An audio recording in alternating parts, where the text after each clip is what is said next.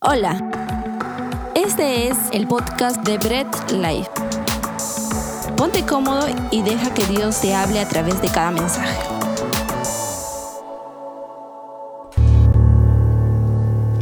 Amén, iglesia. ¿Cómo están? Los que estamos aquí. Amén. Están amén, muy bien. Después me explican cómo es estar amén, ¿ya? Yo les pregunto cómo están y ustedes me dicen bien, alegres, felices, contentos, gozosos. Y los que están en casa también. Sí, los que están en casa también me dicen estoy contento, feliz, estamos contentos de este tiempo. Sí, aprovechen, aprovechen los que están ahí, salúdense entre ustedes, salúdense hermano, ¿cómo estás? Dios te bendiga, qué gusto verte, qué alegría. Para mí también es un gozo, sinceramente, y un privilegio ver a todos, ver el rostro de todos. Me encanta, me encanta verlos, me encanta ver sus expresiones, me encanta ver a los hermanos que están atentos cuando están escuchando el mensaje, me encanta ver a los que están durmiendo, me encanta todo, hermano. Todo lo que pasa dentro de la iglesia, me encanta verlo. Así que eh, ese es un gozo y un privilegio para nosotros. Los que están desde ahí de casa también están disfrutando. Estén atentos, por favor, no se desconcentren, abran sus Biblias o préndanlas. Y el que está a tu costado, que no te distraiga, aprovechen estos segundos mientras estoy hablando para compartirlo con los demás, porque el mensaje de Dios es para todos. Y aquí tenemos un mensaje que Dios ha traído a nuestras vidas. Así que vamos a estar con esas expectativas para el día de hoy. Bien, los que quieren escuchar de pie el mensaje se quedan ahí, el resto se puede sentar para poder compartir. Muy bien.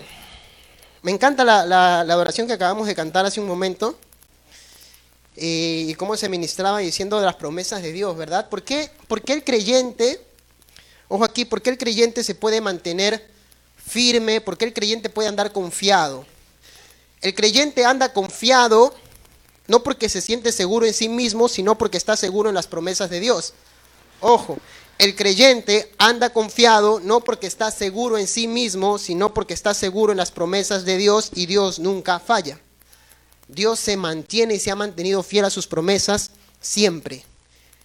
Y hay una de las promesas que Dios ha hecho al hombre, y está en la Biblia, lo ha anunciado. Y a lo largo de la, de la, serie que hemos estado viendo sobre escatología, y algunos deben estar ahí en casa sabiendo lo que es eso, son acontecimientos futuros, cosas que todavía no suceden, no ocurren, ¿cierto? Pero están en la Biblia. Y hablábamos de las diferentes posturas que hay con respecto a escatología, algunos eh, hablan de que primero pasaremos la tribulación, otros de que no. Bueno, hay diferentes posturas con respecto a eso. Pero hay cosas que están fijas en las escrituras y no cambian. Y Dios lo ha dicho que sucederá. Y una de esas cosas es que habrá un juicio. El juicio final. ¿Lo han escuchado? ¿Sí? ¿Cierto? Va a haber un juicio final, lo dice la Biblia, lo dice Arnold Schwarzenegger en El Exterminador, ¿cierto? El juicio final, ¿no? Lo han visto, hay como tres, cuatro películas incluso, ¿verdad? Habla bastante del Armagedón, del tiempo final y todo eso. El día del juicio. Ojo que la Biblia habla del día del juicio, habla de las escrituras. Y antes de poder empezar con este tema, a mí me gusta poder empezar orando, así que vamos a orar, ¿les parece? ¿Sí? Ahí donde estamos, vamos a, ponernos cómodas para poder agradecerle a Dios. Señor, te damos las gracias, amado amigo mío, amado Dios, Señor y Salvador, por el tiempo que tú nos estás regalando, este tiempo en el cual vamos a compartir de tu palabra. Te pido que uses mi vida como un instrumento. Seas tú hablando a través de mi vida, Señor. Deja morir a mi carne, a mi ego, a todo lo que pueda haber, Señor, que interfiera con el mensaje puro y santo que tú quieras dar, Señor, a tu pueblo. Te lo pido en el nombre de Jesús. Amén. Bien. Día del juicio, el juicio final. Ojo, hay quienes han negado el juicio final. Hay diferentes posturas con respecto al juicio. ¿Cuándo será? ¿En qué momento será? Algunos hablan de un juicio en tres partes, ¿sí? Eh, pero hay quienes han negado también el día del juicio. No, no hay un juicio. Hay unos hermanos dispensacionalistas que hablan del juicio en tres, en, tres, en tres partes, ¿no? Eh, el día de, del rapto, dicen, después el día de la segunda venida y después del milenio. En fin, hay posturas diferentes. Hoy vamos a ver bíblicamente qué pensamos nosotros con respecto al juicio, en qué momento será, quiénes serán juzgados. ¿Entraremos nosotros que somos creyentes, hijos de Dios? Nosotros que hemos sido salvos, ¿entraremos en el día del juicio? Es una pregunta. Vayan preguntándose ahí en la cabeza. ¿Entraremos nosotros en el día del juicio? No creo. ¿Entraremos o no entraremos?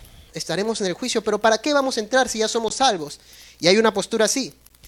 Hay una postura que dice que eh, la Biblia no está hablando de un juicio final, Ojo, la Biblia no está hablando de un, de un juicio final, sino que la Biblia cuando habla del juicio, dice esta postura, está hablando de un juicio constante al que el hombre está sometido. ¿Eso está mal? No, no está mal. El hombre está constantemente sometido al juicio de Dios. ¿Cómo actúa con nosotros? Y Dios actúa eh, de acuerdo a su juicio, de acuerdo a las cosas que nosotros hacemos constantemente. Sí es cierto. Pero eso no niega que haya un juicio final. Ojo, vamos a ver un poco sobre cómo Dios, vamos viendo, sí, vamos de menos a más, vamos viendo cómo Dios va actuando diariamente en la vida del hombre y emite juicio en las cosas que hacemos, en las cosas que no hacemos. ¿Te has dado cuenta que hay algunos que hacen cosas malas y luego se arrepienten y no asumen y no, no tienen consecuencias de las cosas que han hecho? Sin embargo, hay otros que hacen cosas malas, se arrepienten y tienen que asumir las consecuencias de lo que han hecho. Hay personas que hacen cosas buenas y no reciben nada a cambio. Hay personas que hacen cosas buenas y reciben algo a cambio de parte de Dios. Y es que Dios actúa en la vida del hombre soberanamente. Él te da como no te puede dar. Él puede permitir que pagues las consecuencias de tus actos, como no, si es que te has arrepentido, obviamente. Y esto pasa a lo largo de, la escritura. Estamos sometidos al juicio continuo de Dios. Veamos algunos versículos bíblicos. Abre tu Biblia, no la cierres. Vamos a ver un poco sobre cómo actúa Dios diariamente en la vida del hombre, ¿no? Constantemente, y lo ha actuado así a lo largo de la historia. Proverbios. Proverbios 11.5. Yo te doy un tiempo para que tú lo, lo abras. Yo lo voy a leer en la Reina Valera. Proverbios 11.5. Tú lo vas buscando por ahí. Facilito de encontrar. Está entre Génesis y Apocalipsis. ¿No? Ahí lo vas a encontrar. Muy bien. ¿Cómo está? Génesis, Sexo, Levíticos, Proverbios. Así está, ¿verdad? No, yo sé que ustedes lo van a encontrar por ahí porque a ustedes les gusta mucho leer la Biblia y saben que está dónde está exactamente. Proverbios 11:5 dice, "La justicia del perfecto endereza su camino." Ojo, la justicia, el que anda correctamente, el que anda justamente, ese endereza su camino mas el impío por su impiedad caerá. Ahí viene el castigo de Dios, viene la reprensión de Dios ante el impío. Dios ha decidido castigar al impío, sí, en ciertas circunstancias, en ciertos momentos, ahí está. Dios está emitiendo juicio sobre la vida del hombre, bajo su criterio, bajo su soberanía, bajo su infinito conocimiento. Uno más, Proverbios 14, 11. Ahí mismo, muévete unos capítulos adelante. Proverbios 14, 11. Mira, la casa de los impíos será asolada, pero florecerá la tienda de los rectos, de los que hacen lo correcto. Nuevamente Dios emitiendo juicio. El que hace mal tiene consecuencias. El que no, el que actúa correctamente, florecerá. Juicio de Dios a lo largo de la vida del hombre, de la historia. Uno más, Deuteronomio Deuteronomio capítulo 9, versículo 5, el quinto libro de la Biblia, fácil de encontrar. Deuteronomio capítulo 9, versículo 5. Voy a hacer una ligera pausa para que puedan buscarlo. Deuteronomio capítulo 9, versículo 5. ¿Qué dice 9.5? Deuteronomio 9.5 dice, no por justicia, ojo, ojo con esto, escuchen bien, no por justicia ni por la rectitud de tu corazón entras a poseer la tierra de ellos. Ojo, no porque eres bueno, no porque has hecho buenas obras, te voy a premiar. No. No entras por tu, por, tu, por tu rectitud, no entras por tu buena conducta a recibir un premio que es la tierra prometida, le está hablando Israel, sino por la impiedad de estas naciones, Jehová tu Dios las arroja de delante de ti y para confirmar la palabra de que Jehová juró a tus padres, Abraham, Isaac y Jacob. Número uno, Dios no le está pagando a Israel porque Israel es buenito, porque Israel es el mejor pueblo, porque Israel tiene buenas obras a diferencia de los demás. No, no porque eres recto Israel, no te equivoques. No porque eres justo Israel. Por la impiedad de ellos, ahí está Dios actuando con su justicia. No hizo nada Israel, pero Dios le da, lo bendice con la tierra prometida. Ok, este es el juicio de Dios en la vida del hombre también, está actuando. Dios de manera eh, desde su juicio, desde su criterio infinito, muchas veces incomprensible e inaceptable para nosotros. No nos parece justo muchas veces. y está siendo fiel a su palabra, porque esto yo le he prometido a Abraham, Isaac y Jacob. Dios es fiel a su palabra. Y por la fidelidad de sus palabras, tú y yo somos bendecidos. Bien. Hay quienes dicen entonces que como Dios está juzgando constantemente al hombre, ya no hay necesidad de un juicio. Más adelante, no hay un juicio final, dice, no, la Biblia está hablando de un juicio constante, ojo, aquí. Mira, esta postura está negando un juicio final, un día en el que Dios juzgará. Pero la Biblia dice, dice que no habrá un día en el que Dios juzgará. La Biblia dice que es suficiente con lo que nos va juzgando constantemente o con el juicio de Dios diario en nuestras vidas. Vamos a ver qué nos dicen las escrituras. No importa lo que diga David. ¿Qué dicen las escrituras? Hechos 17:31. Búscalo conmigo, Hechos es un libro del Nuevo Testamento, búscalo. Hechos 17, 31. Después de los Evangelios. Hechos 17, 31. ¿Lo leo? Bien, ahí en casa lo están buscando también, ¿verdad? Vamos a leerlo. Hechos 17, 31. Por cuanto ha establecido un día, ojo, en el cual juzgará al mundo con justicia por aquel varón a quien designó, dando fe a todos con hablarles con hablarle eh, levantando de los muertos. Vuelvo y lo leo. Por cuanto ha establecido un día en el cual juzgará al mundo con justicia. Ojo, no es diariamente, solamente, no es todos los días. Ha establecido un día, un momento, una instancia de la, de, eh, de la historia de la humanidad en el que Dios juzgará. Ah, entonces sí va a haber un día, sí, va a haber un día del juicio. No lo digo yo. Segunda de Pedro, ¿qué dice Pedro? Pedrito nos habla de esto, segunda de Pedro 3.7. ¿Qué dice Pedro? Búscalo, vamos a aprender aquí a, buscar de repente en las escrituras. Algunos hermanos están por ahí buscando rapidito, están buscando Pedro entre Génesis y, y Éxodo, pero así se va aprendiendo. Así se va aprendiendo poco a poco. Ahí en casa yo sé que también. Segunda de Pedro, capítulo 3, versículo 7 pero los cielos y la tierra que existen ahora están reservados por la misma palabra, o sea, por el mismo Jesús, guardados para el fuego en el día del juicio y la perdición de los hombres impíos. Interesante. Hay un día del juicio. Hay un día del juicio. Entonces, bien, Bien, David, hemos entendido que Dios nos juzga constantemente, diariamente, todos los días estamos sometidos al juicio de Dios por las cosas que podamos hacer o dejar de hacer. También hemos entendido que aparte de eso hay un día del juicio en el que Dios, valga la redundancia, juzgará a todos. Entonces me surge una pregunta. David, me surge una pregunta. ¿Quiénes serán juzgados? No, yo como cristiano, algunos dicen, yo como cristiano no voy a ser juzgado porque yo ya soy salvo. ¿De qué voy a ser juzgado si Dios ya me ha perdonado de todos mis pecados? ¿Cierto? ¿Dios los ha perdonado de todos sus pecados a los cristianos? Sí, ¿verdad? A los que creemos en Cristo Dios nos ha perdonado. Amén. Creo que no están seguros. ¿Sí? Amén. Sí, Dios nos ha, nos ha perdonado de todos sus pecados. Correcto. Entonces dicen algunos, como Dios me ha perdonado de todos mis pecados, entonces pues yo ya no tengo que ser juzgado. Otros serán juzgados el que se ha portado mal, el que no cree en Cristo, ese va a ser juzgado, nosotros no, ¿cierto? Vamos a ver qué dicen las escrituras.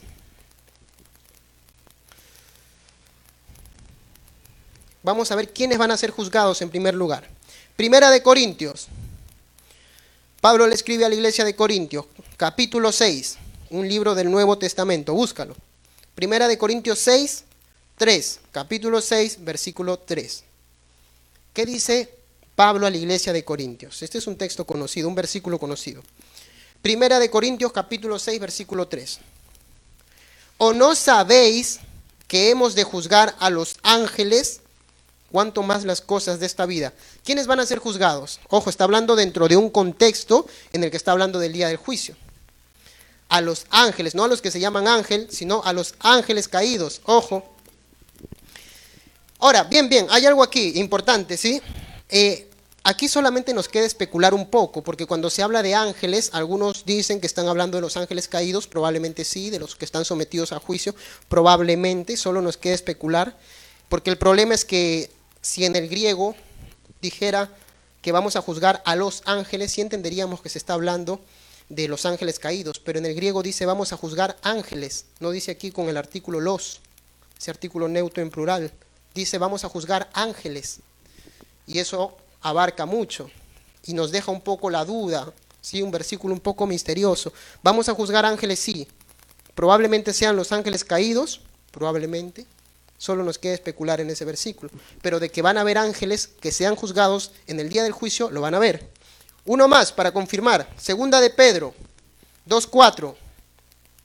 Aquí sí está siendo específico. Mira, segunda de Pedro 2.4. Apúntalo, es bueno también que lo apuntes. ¿ah? Segunda de Pedro 2.4. Ok. Segunda de Pedro 2.4 dice, porque si Dios no perdonó a los ángeles que pecaron, aquí sí, está, se está siendo específico, sino que arrojándolos al infierno los entregó a prisiones de oscuridad para ser reservados al juicio. Para ser reservados, eh, perdón, este, reservados para cuándo? Para el juicio. Ok, o sea que en el día del juicio, ¿quiénes van a estar siendo juzgados? Los ángeles caídos, dice, los, los ángeles que pecaron contra Dios. Judas es un libro antes de Apocalipsis. Judas capítulo... ¿Qué capítulo? Uno, porque Judas solamente tiene un capítulo. No vayan a estar buscando el capítulo 2, no lo van a encontrar. Judas capítulo 1, versículo 6. Busquen, hermanos. Vamos, yo sé que ustedes están atentos aquí conmigo y los que están en casa también están buscando. Judas capítulo 1, versículo 6. Dice, búsquenlo, búsquenlo, porque no hay nada más hermoso que poder leer todos juntos. ¿Ok? Judas 1, 6 dice, y a los ángeles que no guardaron su dignidad, sino que abandonaron su propia morada, los ha guardado bajo oscuridad en prisiones eternas para el juicio del gran día. Wow. ¿Quiénes van a estar siendo juzgados en ese, en, ese juicio entonces? Los ángeles que pecaron contra Dios. Y algunos hermanos están no, uff, yo pensé hermano que iba a estar en ese juicio. Ah, pero espérate, no acaba la prédica, falta como, como media hora. Espérate. ¿Quiénes más van a entrar dentro del día del juicio? ¿Solamente los ángeles van a estar siendo juzgados en ese momento? Segunda de Corintios 5.10. Segunda de Corintios 5.10. Ah, vamos a ver quiénes van a estar siendo juzgados en el día del juicio. Segunda de Corintios 5.10. Dice, búsquenlo por favor, ¿ah? yo quiero que lo lean ahí, ustedes estén leyendo lo que, lo que leemos, eso es hermoso. 5.10 de Corintios, de Segunda de Corintios porque es necesario que todos nosotros uh, comparezcamos ante el tribunal de Cristo para que cada uno reciba según lo que haya hecho mientras estaba en el cuerpo, sea bueno o sea malo. ¿Quiénes van a estar siendo juzgados aparte de los ángeles pecadores y caídos dentro del juicio? Todos nosotros. Ah. ¿Por qué? Por las cosas, dice, buenas o malas, ¿no? Los hermanos que estaban conversando mientras el hermano predicaba, todos, hermanos. Ahí van a estar. Los que están en casa distraídos, también todos van a entrar en el juicio, hermano, no se preocupen. No, es una broma. Todos vamos a entrar, dice el texto bíblico. Uno más, Mateo 12:36. No, no, hermano David, este, yo no me convenzo. Yo creo que yo no voy a entrar. ¿ah? Creo que ese versículo creo que es para los, los que no creen en Cristo. Para mí no, porque yo soy cristiano. Mateo capítulo 12, versículo 36 al 37. Vamos que nos queda un versículo más para leer en esa área.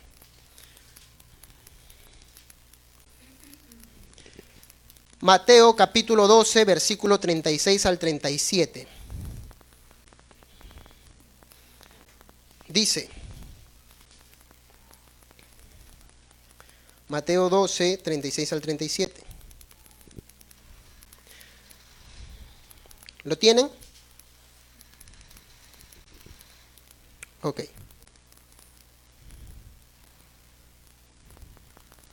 Mas yo os digo que toda palabra ociosa que, que hablen los hombres, de ella darán cuenta en el día del juicio, porque tus palabras serán justificado, por tus palabras serás justificado y por tus palabras serás condenado.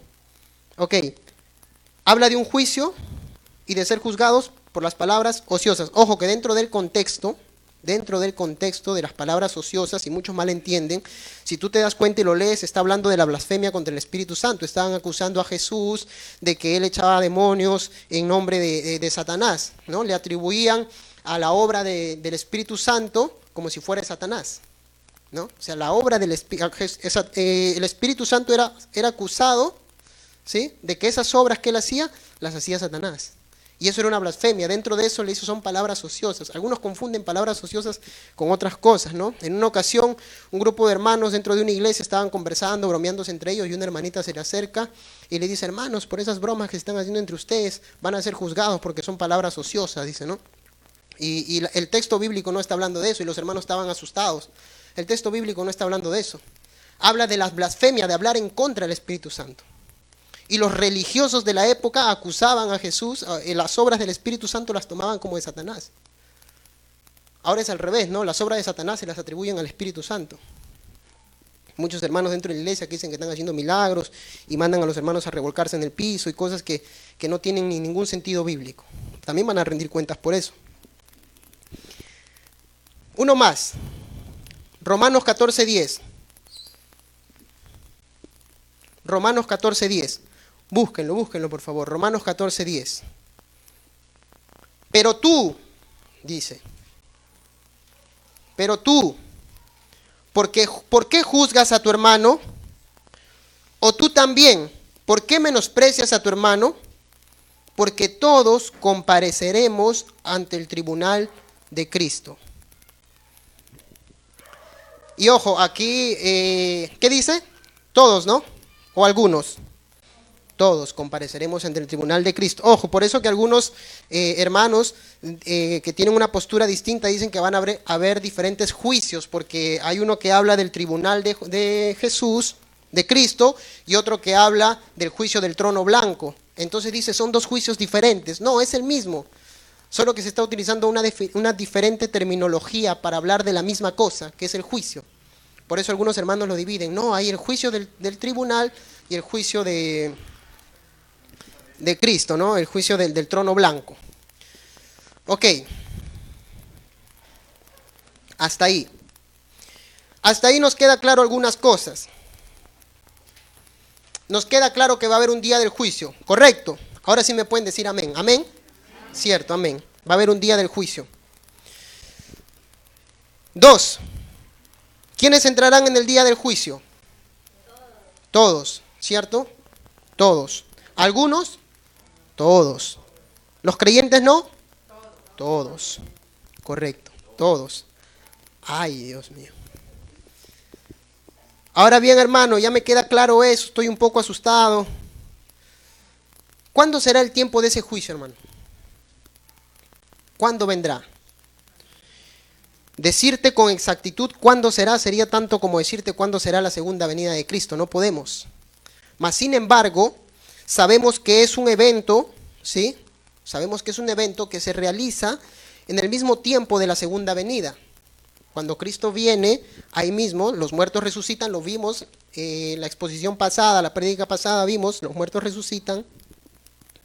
Ok, y se da el juicio el momento del juicio. Lee conmigo Segunda de Pedro 3.7.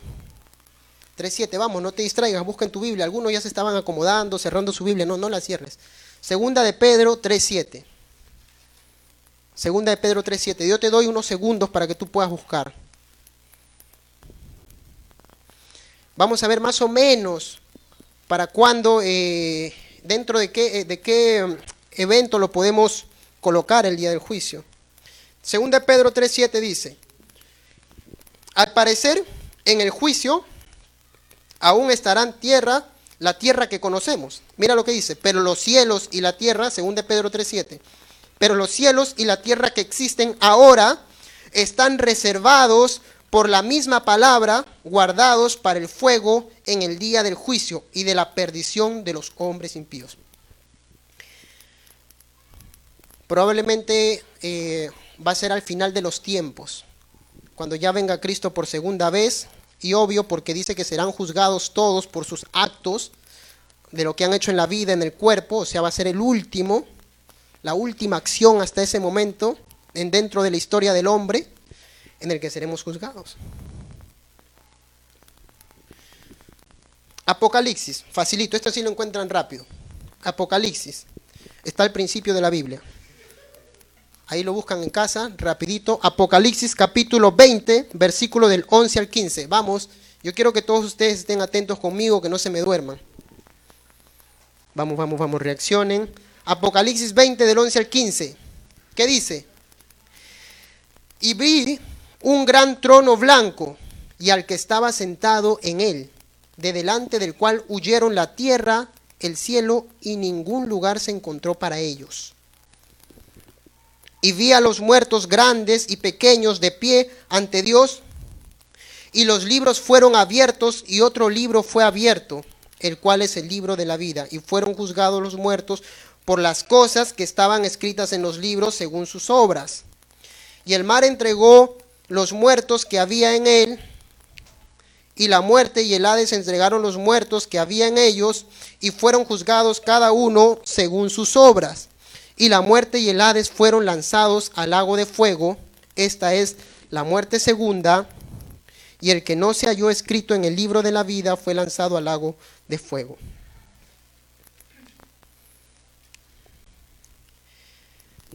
Hasta ahí. Hay un día del juicio, todos seremos juzgados, será para la segunda venida de Cristo. Y este texto nos da una referencia más de ese juicio. ¿Por qué cosas seremos juzgados? Hermano David, no entiendo porque mira, yo soy cristiano y sé que he sido perdonado de mis pecados. Si Dios ya me ha perdonado de mis pecados, porque la palabra dice en Hebreos 8:12, y me encanta ese versículo, seré propicio a tus injusticias y nunca más me acordaré de tus pecados e iniquidades. Dios me lo ha dicho, es una promesa. Si es así, entonces ¿por qué seré juzgado? Seremos juzgados por nuestras obras. Ojo, no para condenación. Dios ya te ha salvado, ya eres salvo tu salvación es segura en ti. Pero somos juzgados por nuestras obras. ¿Qué has hecho mientras estabas en el cuerpo? ¿Qué hicimos mientras estábamos en el cuerpo? No para condenación. Este juicio no es para condenación. Somos salvos ya. Y aquí quiero que entremos a un versículo que me encanta. Es un texto bíblico, es una perícopa en realidad, es un conjunto de versículos. Ubícate ahí porque no nos vamos a mover de ese versículo más. Mateo 25, todos. 25, Mateo capítulo 25, versículo 31. Vamos a meditar y a desglosar ese, ese texto bíblico. Mateo capítulo 25, 31. Yo sé que han estado atentos, nos hemos reído un poco, pero ahora vamos a entrar a algo importante. A ver, a ver, David, ¿cómo es que vamos a ser juzgados por nuestras obras?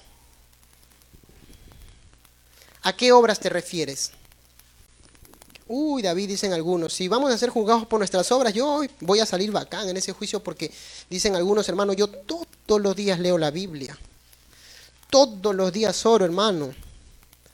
Cinco horas de rodillas, dos horas de pie, todos los días estoy orando, todos los días leo la Biblia, hermano, en la mañana, en la tarde, en la noche. Si es por esas obras, uy, hermano, yo en ese juicio voy a salir, pero bien. ¿Qué tipo de obras está hablando Dios?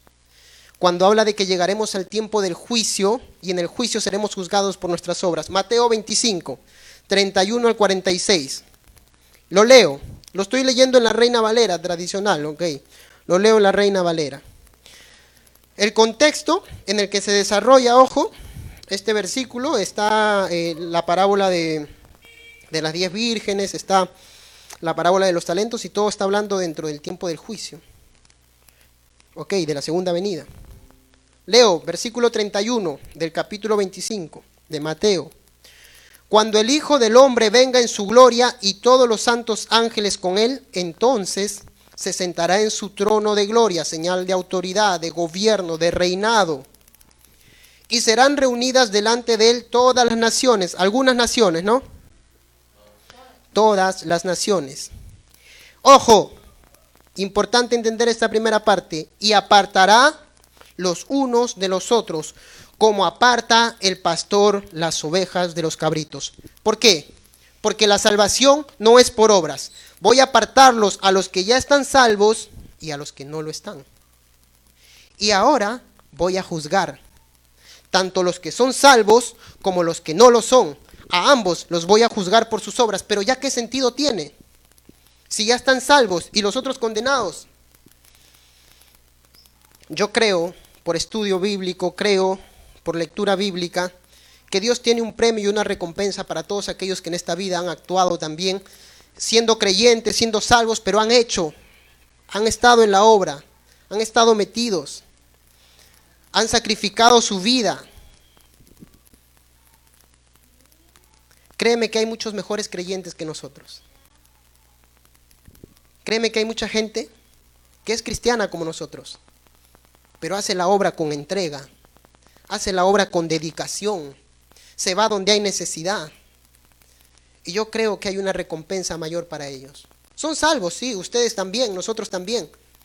Pero aquellos que han entregado su vida, aquellos que han sido muertos, aquellos que han padecido y aquellos que han sufrido y con entrega han dado su vida por el Evangelio, tienen una recompensa. La Biblia habla de coronas. Algunos lo entenderán diferente. Yo particularmente creo que hay una recompensa para aquellos que han obrado más como creyentes, a pesar de que ya tenían su salvación. Ok, yo soy salvo, vengo todos los domingos, me siento, escucho el, servicio, durante la semana leo, oro, soy salvo, me voy al cielo. ¿Y qué hiciste por la obra? Por el servicio. No, pero yo iba, daba mis ofrendas, mis diezmos. ¿Y qué más? Y por eso seremos juzgados. No para que seas eh, condenado porque ya eres salvo, sino porque hay una recompensa mayor. Por eso que el juicio, el juicio que está empezando Jesús aquí en el, en el capítulo que estamos leyendo, primero está separando ovejas, dice, y utiliza esta analogía, como el pastor separa las ovejas. Las ovejas son aquellas que se dejan pastorear, que necesitan un pastor, que están siempre eh, detrás del pastor, siguiéndolas. Y los cabritos, ¿quiénes son? Los que están saltando de un lado para el otro. Se mueven, no son obedientes, están de un lado para el otro, hacen lo que quieren. Está separando a aquellos que lo siguieron a su pastor y aquellos que estuvieron andando como querían. Estos ya están condenados y estos ya están salvos. Ahora vamos a juzgarlos a estos y a estos por lo que hicieron. Y sigue el texto, versículo. Y pondrá a las ovejas a su derecha y a los cabritos a su izquierda. Entonces el rey dirá a los de su derecha, venid, benditos de mi Padre. ¿Cómo les dirá? Benditos de mi Padre. ¿Cómo les dirá a ustedes? Benditos de mi Padre. Heredad del reino preparado para vosotros desde antes de la fundación del mundo. Ojo, ¿Desde cuándo estaba preparado ya para los salvos ese reino? Desde antes de la fundación del mundo. Ya Jesús y Dios sabían desde antes de la fundación del mundo que tú serías salvo. Él lo sabía, porque Él es conocedor de todo, no hay nada que escape de sus manos. Dios conoce y sabía que tú serías salvo, sabía que tú estarías sentado hoy aquí. ¿Ok? Este reino fue preparado para ustedes desde antes de la fundación del mundo. Ahora vamos a ver obras. Hermano, pero ¿qué? ¿La salvación es por obras? No, la salvación no es por obras, la salvación es por fe, para que nadie se gloríe. Pero una persona que es salva verdaderamente, su salvación se va a ver reflejado en obras. Yo no obro para ser salvo, obro porque soy salvo. Las obras son el resultado de la salvación en mi vida. No estoy obrando para ser salvo estoy obrando porque ya soy salvo. Y como soy salvo, surge en mí la necesidad de ir y hacer obras. ¿Qué obras? Obras de construcción. ¿Qué obras? Leo. Entonces el rey le dirá a los de la derecha. ¿Quiénes son los de la derecha? Perdón, de este lado. ¿Quiénes son los de la derecha? Las ovejas. Venid benditos de mi Padre, heredad del reino preparado para vosotros desde la fundación del mundo, porque tuve hambre, y vienen las obras, porque tuve hambre y me diste de comer, tuve sed y me diste de beber, fui forastero y me recogiste. ¿Qué hermano? No era que yo leía mucho la Biblia, no era que yo me sabía toda la, la Biblia al derecho y al revés, que yo oraba mucho. No era hermano que yo me iba al monte de oración todos los fines de semana, me subía arriba, hermano, del monte de oración y encima, encima de una piedra me subía para estar más cerca de Dios. ¿No son esas mis obras? ¿No es el conocer mucho de las escrituras? Porque tuve hambre y me diste de comer. Tuve sed y me diste de beber. Fui forastero y me recogiste. Déjame te digo algo. El que ha nacido de nuevo, el que es salvo, el que ha recibido la salvación de Cristo, ¿sí? ese va a manifestar obras de manera incondicional. Surge en él la necesidad de ir y ayudar al que tiene necesidad, al hambriento, al sediento, al que tiene frío. No es indiferente ni indolente a la necesidad de su hermano. Ese, en ese, en ese que es salvo, verdaderamente en él surge la necesidad de ir y ayudar al que no tiene. ¿Sabes por qué te digo que es incondicional? ¿Y sabes por qué te digo que surge de manera natural en el que es salvo verdaderamente? Porque dice, continúa, estuve desnudo y me cubriste, enfermo y me visitaste, en la cárcel y veniste a mí. Entonces los justos, ¿quiénes son? Los que han sido salvos, le responderán diciendo, Señor, ¿cuándo te vimos hambriento y, te sustentamos, o sediento y te dimos de beber? ¿Y cuando te vimos forastero y te recogimos, o desnudo y te cubrimos? Ellos decían, ¿cuándo, Señor? ¿En qué momento? Nosotros no hemos actuado pensando en lo que hacemos por ti, en lo que hacemos eh, para agradarte en, el sentido de que tú nos veas. No hemos, no hemos actuado eh, movidos para que tú nos veas y nos digas, ah, ¿cómo hacen mis hijos? ¿En qué momento hicimos eso? Y mira lo que les responde. Y respondiendo el rey les dirá, de cierto os digo que cuando lo hiciste a uno de estos mis hermanos más pequeños, refiriéndose a sus ovejas, a sus hijos, a mí lo hiciste.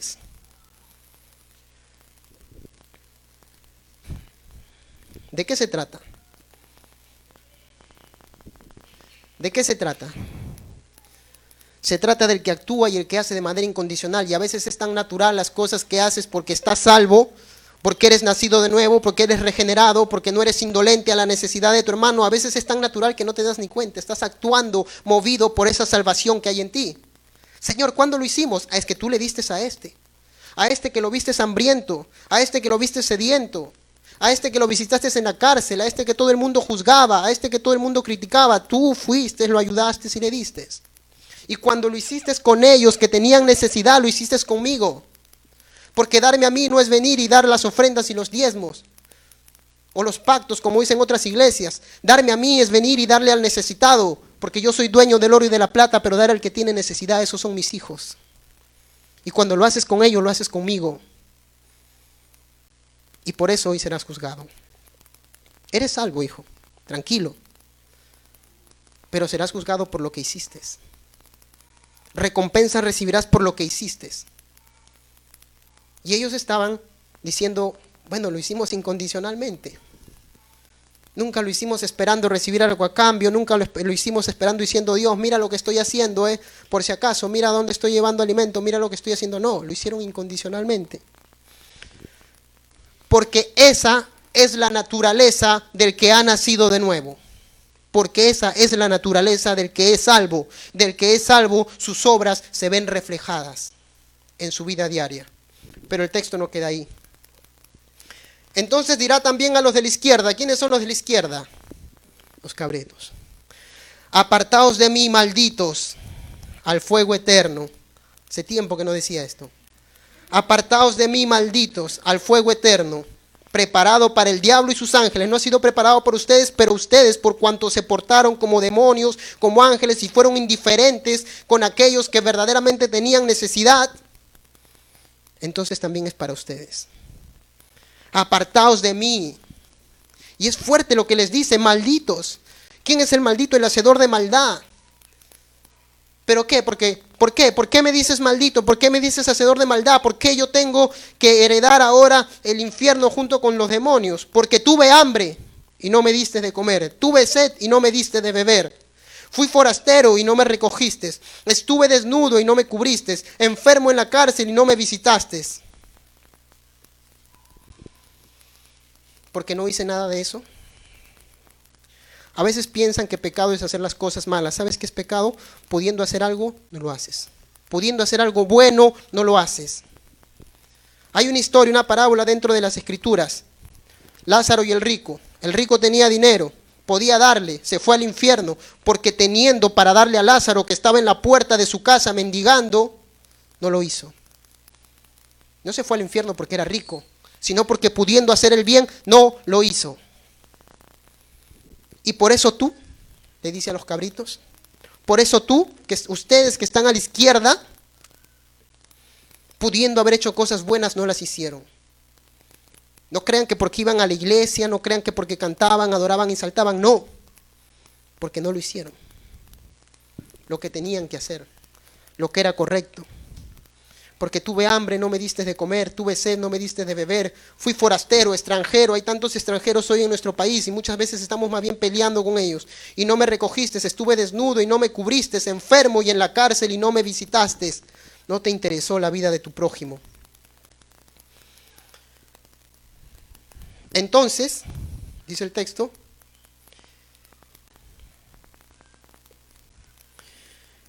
entonces también ellos le responderán diciendo, Señor, ¿cuándo te vimos hambriento, sediento, forastero, desnudo, enfermo o en la cárcel y no te servimos? Entonces le, eh, responderá diciendo, de cierto os digo que en cuanto no lo hiciste a uno de estos más pequeños, tampoco a mí me lo hiciste. E irán estos al castigo eterno y los justos a la vida eterna. Hay muchos hermanos dentro de la iglesia, incluso que piensan que porque tienen 20 o 30 años, 40 años, que incluso creen que porque están parados en el púlpito predicando, cuando llegue el día del juicio, podrán decir, Señor, yo predicaba.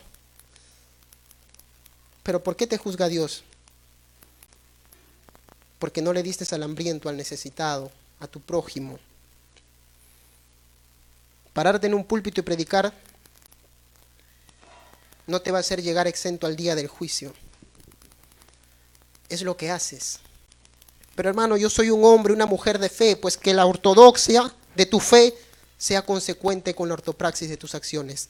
Que lo que tú crees, que la convicción en la que tú crees de ese Cristo, de ese Salvador en el que tienes, se vea reflejado en tus acciones diarias, ayudando al que tiene necesidad. Esa es la verdadera religión, dice Santiago ayudar al pobre, al que no tiene, al hambriento. Y por eso, en el día del juicio, seremos juzgados. Mi pregunta es, y vamos terminando, ¿estamos listos para el día del juicio? ¿Estamos preparados? Anhelamos la segunda venida del Señor. Amén, aleluya, lo anhelamos. ¿Anhelamos de la misma forma el día del juicio? Hemos obrado como justos creyentes, porque el cristiano no es el que sabe mucho, sino el que de lo que sabe lo practica.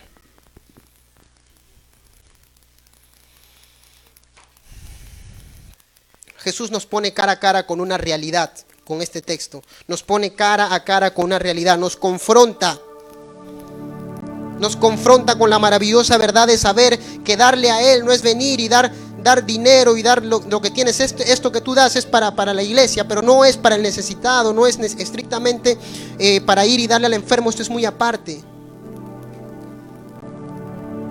Y Dios nos confronta con eso. Hijito, no es que tú vengas a la iglesia, ores, ayunes, leas, ofrendes, diezmes. Es que tú vayas y le des al que tiene necesidad. Y en eso se ve reflejado el verdadero cristiano entonces una autoevaluación a nosotros mismos. Estamos viviendo como cristianos haciendo la obra, ayudando al necesitado. Van a ser salvos. Sí, porque tienen fe depositada en Jesús como Señor y Salvador, pero que esa fe se vea reflejada diariamente en su ayuda a los que Dios considera como sus hermanos, sus, sus hermanos pequeños, sus hijos a ellos darles. Oremos a Dios. Amado Señor, amigo mío, tú nos confrontas y lo haces porque nos amas. Perdónanos por cuanto hemos fallado, Señor, en nuestra conducta y nuestro comportamiento. Perdónanos por cuanto hemos, Señor, depositado nuestra fe en ti, mas no hemos sido consecuentes con lo que creemos, predicamos y enseñamos. Permítenos, Señor, ser esos hombres y esas mujeres obreras que vayan a esos lugares donde nadie quiere ir, Señor, a llevar el mensaje, a llevar una ayuda de lo poco que podamos tener, a predicarles tu palabra, pero ir de repente con un alimento, Señor, con una ayuda eh, eh, social, con una ropa y ayudarlos, Señor. Permítenos ser hombres y mujeres que no solamente se sientan seguros en su salvación, sino también seguros que cuando venga el día del juicio y seamos juzgados por las cosas buenas y malas que hemos hecho, Señor, podamos decir, Señor, aquí estuve. Y no digamos como aquellos que se justificaban, Señor, en tu nombre echamos fuera demonio, en tu nombre predicábamos, Señor. En tu nombre hacíamos milagros, apartados de mí, hacedores de maldad, nunca os conocí, nunca hicieron lo correcto. Y es que el púlpito no te salva, Señor. Y es que el hacer un milagro de repente no te salva, Señor. Y es que el echar fuera demonios no te salva, Señor. El depositar nuestra fe en ti nos, hace salvos, pero el hacer tu obra estrictamente ayudando al que tiene necesidad, ahí se ve reflejado la verdadera salvación. Te damos las gracias, Señor, por confrontarnos, porque nos amas. Permítenos ahora vivir como esos creyentes que somos. No solo para salvación, sino también para obrar como a ti te agrada, ayudando al necesitado. Te damos las gracias en el nombre de Jesús. Amén. Amén, iglesia. Gracias por escuchar el mensaje de hoy y no olvides compartirlo. Síguenos en nuestras redes sociales, Instagram, arroba Bread Life Family, Facebook Bread Life.